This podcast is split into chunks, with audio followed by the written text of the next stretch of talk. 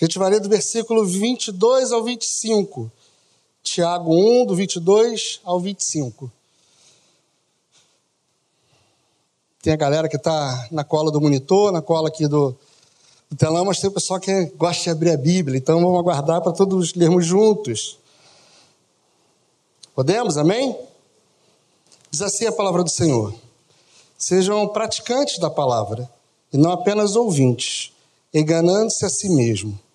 Aquele que ouve a palavra, mas não a põe em prática, é semelhante a um homem que olha sua face no espelho e depois de olhar para si mesmo, sai e logo se esquece a sua aparência. Versículo 25. Mas o homem que observa atentamente a lei perfeita que traz a liberdade e preserva na prática dessa lei, persevera, desculpa, na prática dessa lei, não se esquecendo que ouviu, mas praticando, será feliz naquilo que fizer. Fechar seus olhos, vamos orar mais uma vez. Pai querido, nós louvamos ao Senhor por, por esse tempo onde a igreja se encontra reunida aqui na sua casa, todos no mesmo espírito, cantando, exaltando ao Senhor, falando da fidelidade do Senhor com os nossos cânticos. E nesse momento nós rogamos ao Senhor que fale conosco através da palavra, que o nosso coração esteja aberto a ouvir, que os nossos ouvidos atentos e que juntos possamos refletir sobre o que o Senhor tem a falar com cada um de nós. Ser conosco, a oração que nós fazemos, em nome de Jesus. Amém. Epístola de Tiago é provavelmente a primeira epístola escrita na, das Sagradas Escrituras. A Bíblia ela não está para gente na ordem cronológica. Acredito que vocês tenham essa informação. O texto não começa a ser escrito em Gênesis e vai certinho até Apocalipse nem o Novo Testamento é montado de forma cronológica. A Bíblia ela está montada, compêndio de, de escritos, e ela foi reunida, todos juntos, dizendo a revelação, trazendo para a gente a revelação do Senhor. O texto de Tiago é um texto que ele, em alguns momentos, parece confuso, porque Tiago fala e volta ele vai acrescentando, ele vai sempre falando sobre, tratando um assunto, e ele volta acrescentando alguma coisa a esse. Se você olhar lá os capítulos de Tiago, lá os cinco capítulos, você vai ver que Tiago está sempre falando e acrescentando algo sobre. E Tiago usa o que a gente na pedagogia diz que é um recurso didático. Que, que ele faz? Ele traz o tema, fala sobre um tema e ele exemplifica isso de uma forma prática para a gente. Tiago está fazendo com que o seu leitor olhe para aquilo e não traga para ele só palavras soltas, um texto bonito de uma redação, mas que o leitor não consiga codificá-lo para a sua vida. Então, quando a gente pega esse textozinho de Tiago, ele começa falando de uma advertência. O versículo 22 é uma advertência. O versículo 23 e o 24 é a explicação dessa advertência. Por isso que o texto de Tiago, ele vai do capítulo 1 ao capítulo 5, falando dos mesmos temas, abordando esses temas em ordens diferentes e exemplificando para que o leitor, ao se encontrar com esse texto, ele consiga tirar conclusões que vai somando o seu conhecimento das Sagradas Escrituras. A ideia de você construir uma narrativa e exemplificando é fazer com que essa se torne palatável ao seu ouvinte. Tiago, como falei no início, ele é um dos primeiros textos a serem construídos.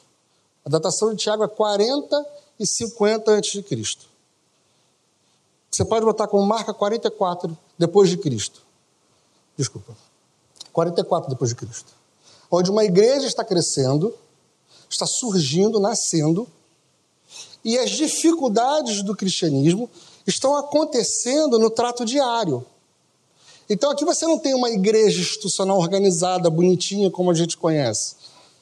As pessoas estão conhecendo a palavra estão entendendo que a lei que elas ouviram e que elas conheceram a vida inteira ela se aplica a partir do exemplo de Jesus Cristo.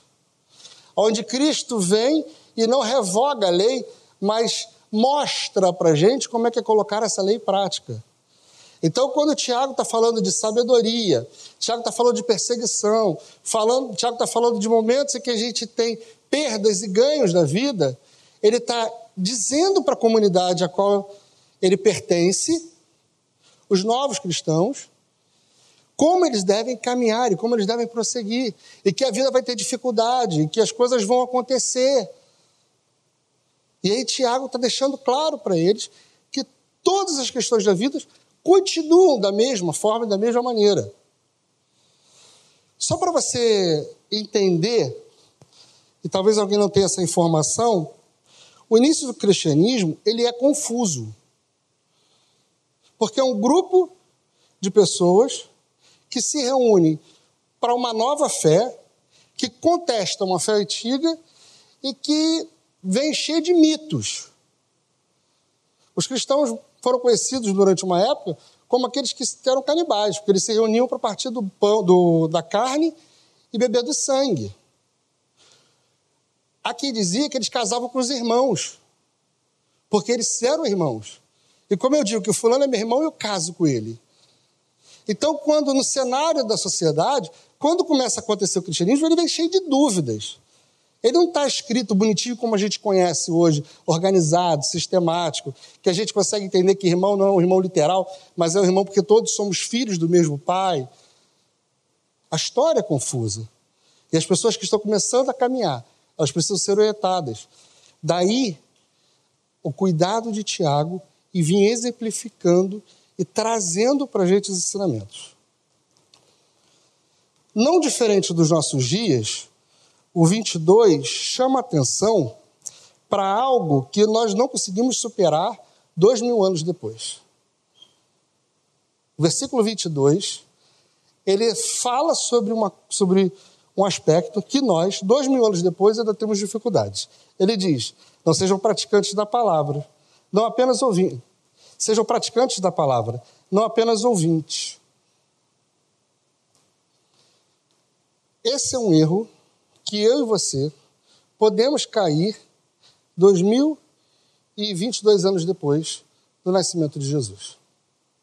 Nos tornarmos automáticos, conhecedores funcionais das Sagradas Escrituras, ouvintes excelentes do que a Bíblia diz, temos toda a Bíblia gravada na nossa mente, sem que essa faça contato com o nosso coração. A gente até hoje corre o risco de sermos bons ouvintes, péssimos praticantes da palavra do Senhor.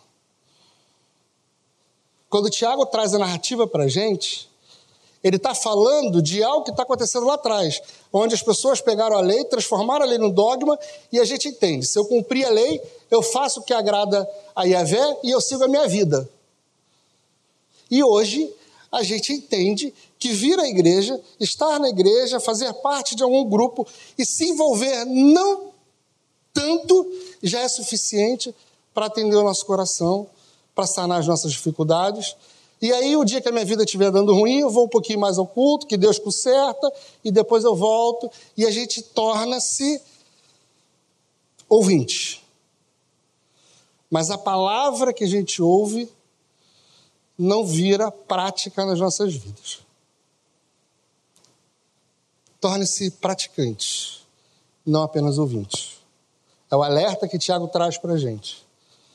Sejam mais do que homens e mulheres que estão preocupados com a forma, com o contexto, com a maneira, com a letra, com a versão que está sendo lida na Bíblia, mas sejam homens e mulheres que fazem com que o que está escrito seja real dentro dos nossos corações. E se tornar praticante é conseguir virar uma chave aonde aquilo que nós conhecemos teoricamente passa a fazer parte da nossa vida diariamente. Ser praticante é colocar tudo que nós entendemos e conhecemos em prática. O cuidado de Tiago é assim: vocês estão avançando no conhecimento, vocês estão acumulando conhecimento. O problema é que esse conhecimento não está causando transformação nenhuma na vida de vocês. Esse conhecimento não está impactando nenhum, de forma alguma, o local onde você está. E conhecimento por conhecimento não faz sentido. Porque o conhecimento só faz sentido para a gente quando ele pode ser experimentado, quando ele pode ser usado, quando ele se torna parte do que nós somos. A gente acabou de ouvir os louvores. E quando a gente começa a, a tocar um instrumento, a gente vai dedilhando com muita dificuldade. Aquilo não faz parte da gente. Você até sabe lá como é que monta o acorde, mas na hora de colocar esse acorde em prática, o dedo não obedece. A mão não vai. A velocidade não acompanha o tempo da música. Você tem o conhecimento, mas você tem a inabilidade de colocar em prática. E é esse link que Tiago está trazendo. À medida que a gente vai exercitando e a gente vai permitindo que esse conhecimento saia do campo teórico e passe a permear o campo prático, ele vai se tornando parte de quem você é. Se você me pedir para fazer um dó, eu vou marcar aqui com muita dificuldade. Se você pedir ao Ronaldo, ele não vai nem tirar os olhos do seu e vai fazer assim. Faz parte da construção daquele de vida. Faz parte dele. Ser praticante da palavra é você não precisar pensar, por exemplo, se a sua atitude agrada ou não ao Senhor. Porque você sabe o que, que te traz proximidade do seu Deus ou não. É você não precisar pensar se você tem que estender a mão a alguém ou não. Você estende a mão imediatamente é um reflexo de algo que aconteceu, de algo que acontece. Sejam não apenas ouvintes, mas praticantes. Não apenas alguém que acumula o conhecimento, mas que consegue gerar a habilidade de transformar esse conhecimento nas ações da sua vida diária, cotidiana. Um alerta primeiro que Paulo dá para a gente. Eu não quero que você saia daqui com a perspectiva, cara, eu vou ter que precisar botar, a partir de hoje, toda a Bíblia em prática. Ninguém nunca vai conseguir. Nós, seres humanos, nós não conseguiremos. Somos incapazes de fazer isso. Mas somos capazes à medida que conhecemos, à medida que nos aproximamos vamos ficando mais habilidosos no manuseio. Mas naturalmente as palavras, os jargões vão saindo da gente. Menos a gente vai se parecendo com o que nós éramos, e mais nós vamos nos parecendo com Cristo, que é precisamos ser imitadores. Largar a prática de ouvinte é estar disposto a colocar em prática aquilo que você já conheceu e o que você vai continuar a construir de conhecimento a partir das Sagradas Escrituras. Se há um primeiro ponto na nossa mensagem, é esse. Abandonem o conforto de serem ouvintes e se impregnem da prática, do conhecimento que nós estamos tendo todos os dias, recebendo todos os dias. Coloquemos de lado o conforto de seguirmos as leis para nos sentirmos satisfeitos com o que somos. Porque a gente vai entrar lá no 23. Está com a sua Bíblia aberta ainda? Ele diz assim: ó, aquele que ouve a palavra, mas não a põe em prática, é semelhante a um homem que olha a sua face no espelho e depois de olhar para si mesmo sai e logo se esquece da sua aparência. Essa é a consequência de uma vida de ouvintes e não de praticantes. Sabe por quê? Porque olhar no espelho é ruim. Olhar no espelho é chato. Olhar no espelho revela para gente que a gente não está como a gente pensa que estamos. Nós não estamos como pensamos.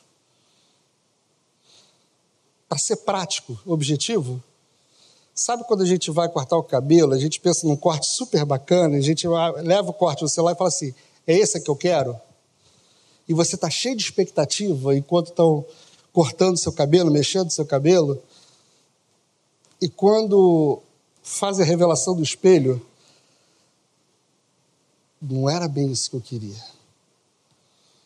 Não era bem isso que eu estava pensando. Esse deve ser a nossa relação como praticantes do Evangelho, como praticante da, da palavra. A gente olhar para a nossa vida e chegar à conclusão que o que a gente estava imaginando não era bem isso que a gente está vendo. Isso é um sinal de que a palavra de Deus está transformando a nossa vida. Que a gente não é tão legal assim. E quando a gente é ouvinte, a gente tem uma vaga é, lembrança do que nós somos. Mas quando a gente olha no espelho e permanece diante dele, a gente descobre que as coisas não estão iguais ao que a gente imagina, ao nosso nossa autoimagem. O espelho revela as nossas deficiências. O espelho revela aquilo que precisa ser ajustado na gente. O espelho também pode revelar o quanto nós já avançamos nesse processo de quem éramos e para onde iremos, para onde queremos chegar. Mas o que a gente não pode é olhar para o espelho, gravar uma imagem sobre aquilo e ir embora.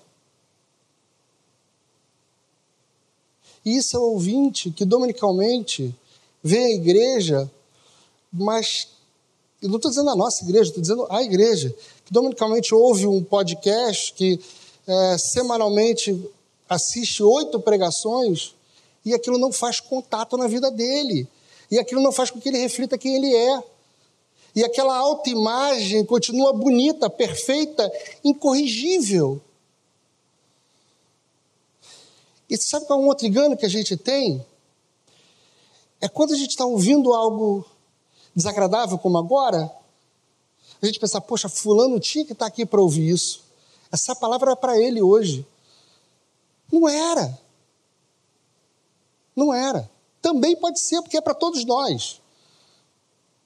Mas todos nós precisamos criar a consciência de ter uma imagem que de, um, de olhar no espelho e perceber o que falta ser transformado na nossa vida, o que falta ser ajustado, o que falta ser moldado.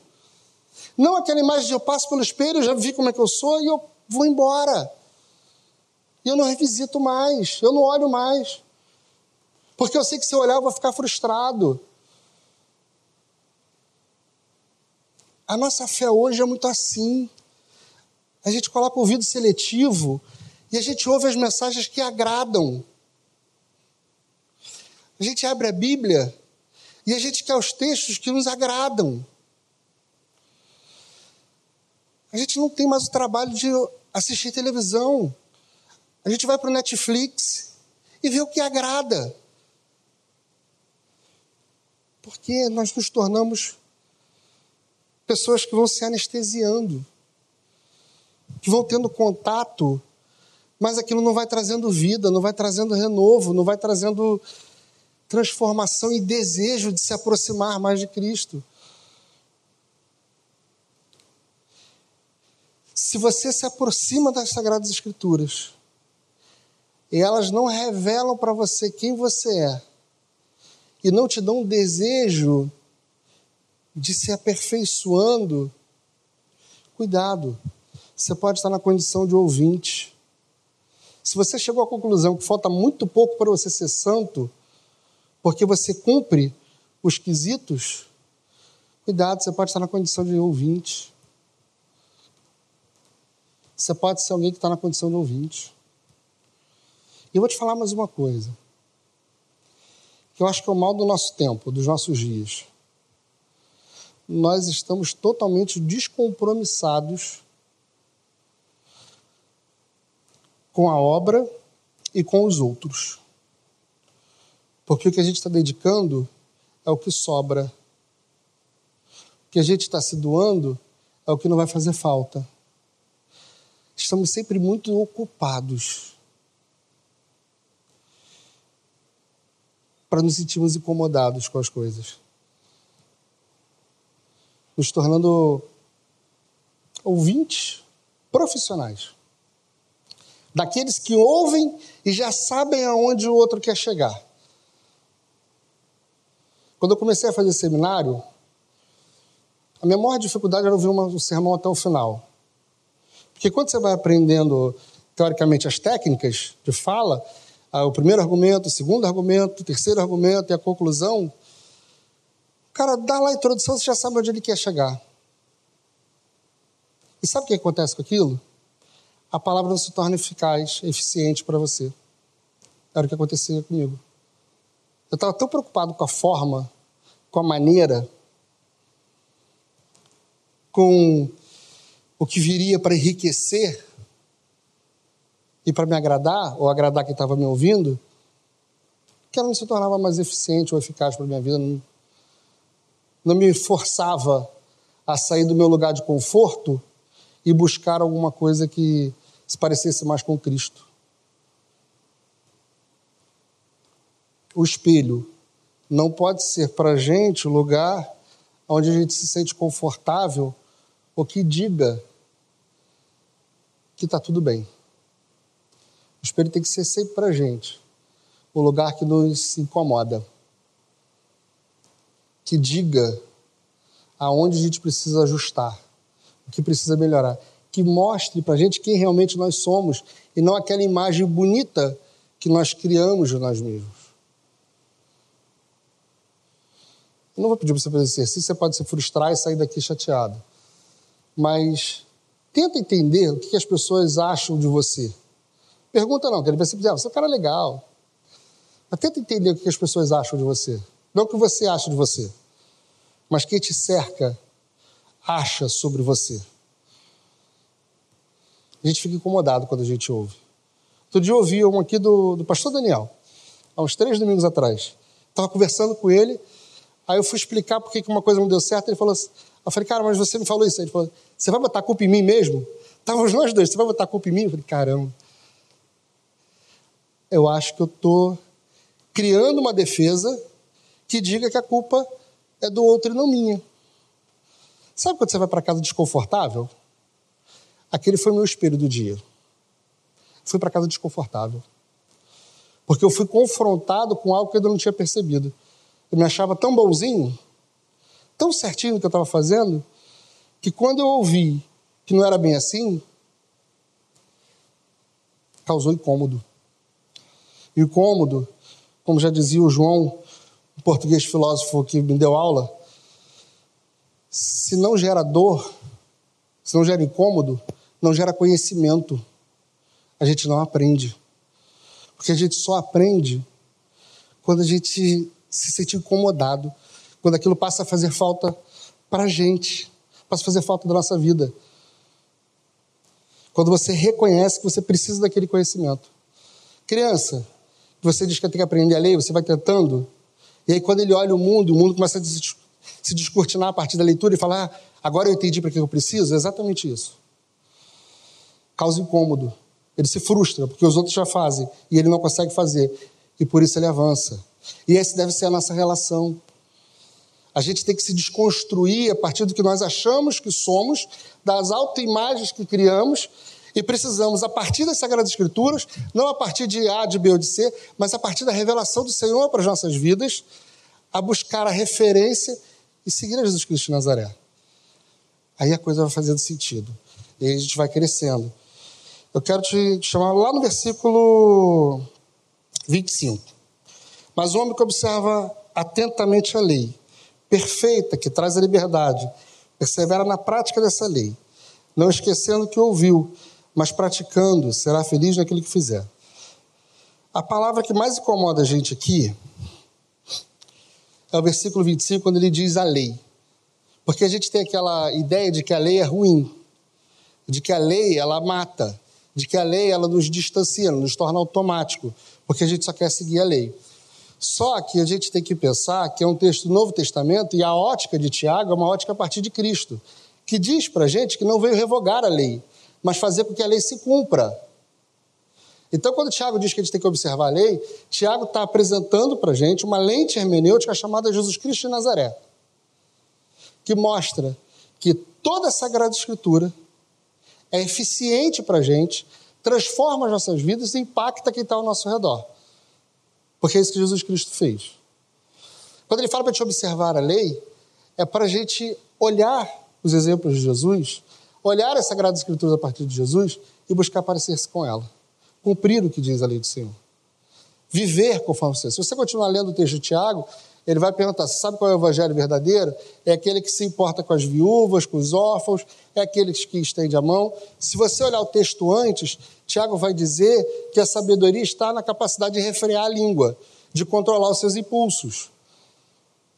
E tudo que eu falei até aqui se resume em uma coisa: a gente precisa aprender em Cristo a viver o Evangelho de uma forma que esse se torne prático na nossa vivência e não apenas teórico para o nosso conhecimento.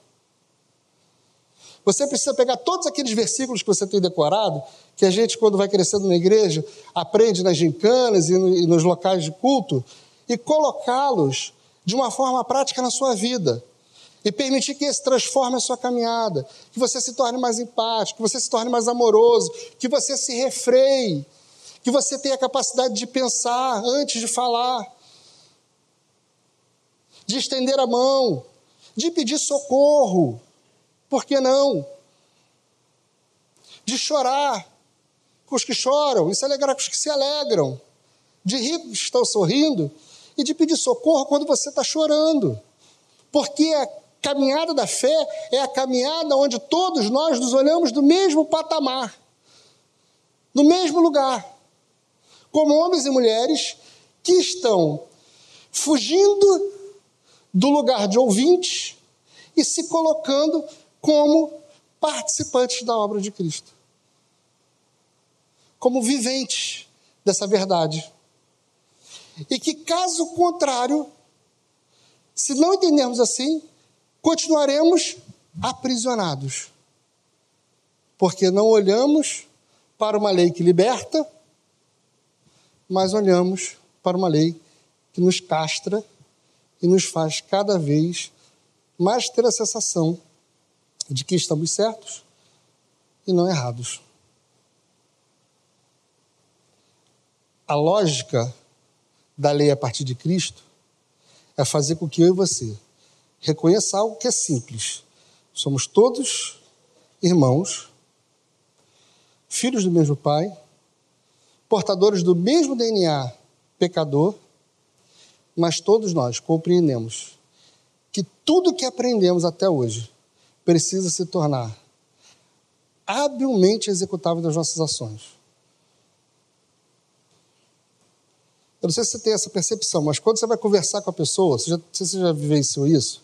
Quando você conversa com alguém, pessoa que você não conhece, está batendo papo com ela, você já consegue entender quais são os gostos dela você já consegue entender qual é a tribo dela, qual é a formação dela, pelas palavras que ela vai falando. Se ela tem um vocabulário mais erudito, se é um vocabulário mais para a área de saúde, se é mais para a área das exatas, você vai identificando aquela pessoa. Certo? É isso que tem que acontecer com a gente nas nossas relações. As pessoas precisam identificar uh, a lei de Cristo, a lei de Deus, o caráter de Cristo nas nossas ações, na nossa forma de falar, de agir, de pensar. Porque nós somos praticantes dela. E não ouvintes que dominicalmente consomem algo, mas vão para casa e isso não causa impacto nenhum na sua vida e nem na vida de quem está do seu lado. Não é para você sair daqui triste é para você sair daqui desejoso de sair do lugar de ouvinte e com a certeza de que, por mais difícil que possa parecer, o seu lugar é o lugar de participante. A gente vai fazer uma oração nesse momento. Eu quero te convidar a colocar-se diante de Deus e perguntar para Ele, que é a melhor pessoa para te responder isso. E qual lugar que você está? Qual lugar que tem sido mais confortável para você? De participante ou de ouvinte? Para sair do lugar de participante, é preciso estar livre e cheio de vida. É preciso querer viver a cada dia ao lado de Jesus. Para se tornar ouvinte, é só você fechar seus olhos e entender que essa mensagem falaria muito ao coração de outra pessoa, mas não foi para mim. Feche seus olhos, faça sua oração.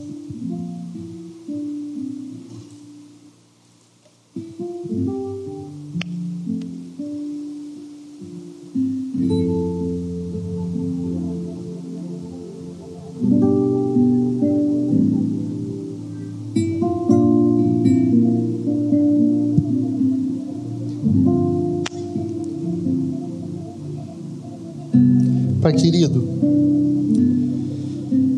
um dia o Senhor permitiu que nós nos achegássemos a Ti de alguma maneira, que nós o conhecêssemos de alguma forma. Cada um de nós chegou ao conhecimento da fé de uma forma totalmente diferente do outro. Uns foram trazidos num momento de alegria, outros cresceram nesse lugar outros estavam desesperançosos e chegaram, outros simplesmente passaram e se juntaram a nós. O segredo das Sagradas Escrituras não é como a gente chega, é como a gente fica depois do contato que temos contigo. A fé vem pelo ouvir, e a gente conhece as Sagradas Escrituras de ponta a outra. Mas ela é expressada na prática, no dia a dia, nos nossos pensamentos, a transformação do nosso caráter, na forma que nós lidamos com os outros. Tiago traz para a gente temas muito importantes exemplos práticos de como nós devemos viver e levar a nossa vida. Mas Tiago fala para gente algo que é muito importante, assim, muito singular. É que a gente pode estar na condição de alguém que só ouve, que se enche, se abastece, mas quando sai daqui, esquece de tudo que ouviu, de tudo que aprendeu e aquilo não causa transformação nenhuma na gente. Então, Senhor, em nome de Cristo Jesus, que isso caia por terra na nossa vida, e eu vou falar em particular que isso caia por terra na minha vida, na vida dos meus irmãos. Que a gente se, se sinta todos os dias incomodados a buscar o Senhor cada vez mais, a parecer-se com o Senhor cada vez mais, a praticar os seus ensinamentos a cada vez mais Bíblia não seja para gente um livro bonito de ética, um conto de histórias. Que a Bíblia não seja para gente um lugar onde a gente visita. Porque é assim que a gente aprendeu, a gente tem que ler a Bíblia todos os dias. Que a Bíblia seja para gente um lugar onde a gente olhe e a gente consiga enxergar quem nós somos. E que à medida que nós formos revisitando